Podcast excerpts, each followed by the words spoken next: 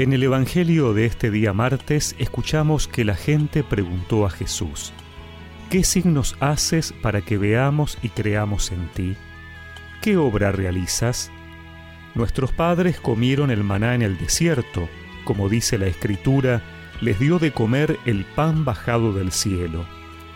Jesús respondió, Les aseguro que no es Moisés el que les dio el pan del cielo mi Padre les da el verdadero pan del cielo, porque el pan de Dios es el que desciende del cielo y da vida al mundo. Ellos le dijeron, Señor, danos siempre de ese pan. Jesús les respondió, Yo soy el pan de vida. El que viene a mí jamás tendrá hambre. El que cree en mí jamás tendrá sed.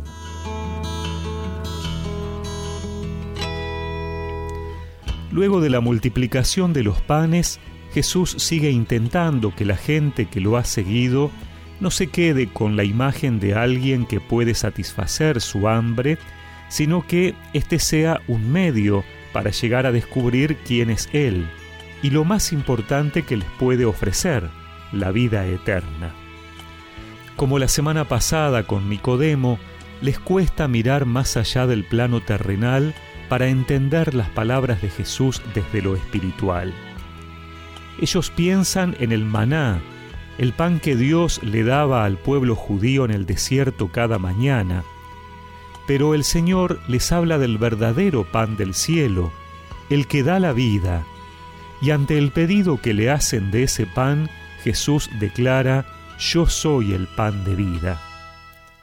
Hemos visto cómo Jesús parte de una necesidad concreta para la vida física, el alimento, para llegar a revelarse como el alimento espiritual, el que da la vida eterna.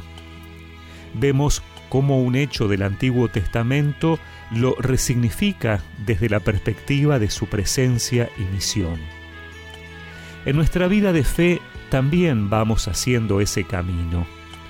Tal vez comenzamos desde una necesidad particular, una enfermedad, una situación de angustia como la que vivimos en este tiempo de pandemia, un momento de profunda tristeza. El Señor nos da consuelo, nos fortalece e incluso obra milagros en nuestro favor. Pero Jesús quiere que sigamos avanzando, que descubramos que tiene mucho más para ofrecernos que no nos quedemos conformes con lo recibido, sino que busquemos en Él la verdadera vida, que descubramos la grandeza de todo lo que nos ofrece. Desde esta perspectiva vemos la Eucaristía. No es una oración más o una celebración que cumplir. Es la maravilla de un Dios que se hace alimento para que nuestra vida se transforme de verdad, se llene de grandeza y nos haga más parecidos a Dios. El maná verdadero, el pan que da la vida, aquel que es pan de Dios, el que ha bajado del cielo, es mi Padre quien lo da. Señor, danos siempre de ese pan Señor, danos siempre de ese pan.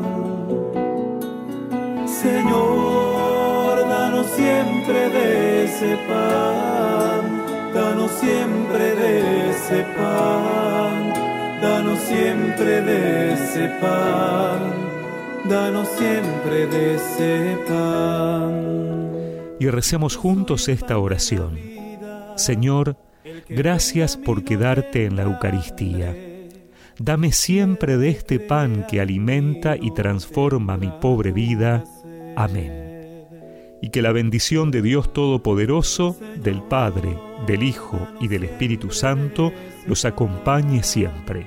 Danos siempre de ese pan, danos siempre de ese pan, de ese pan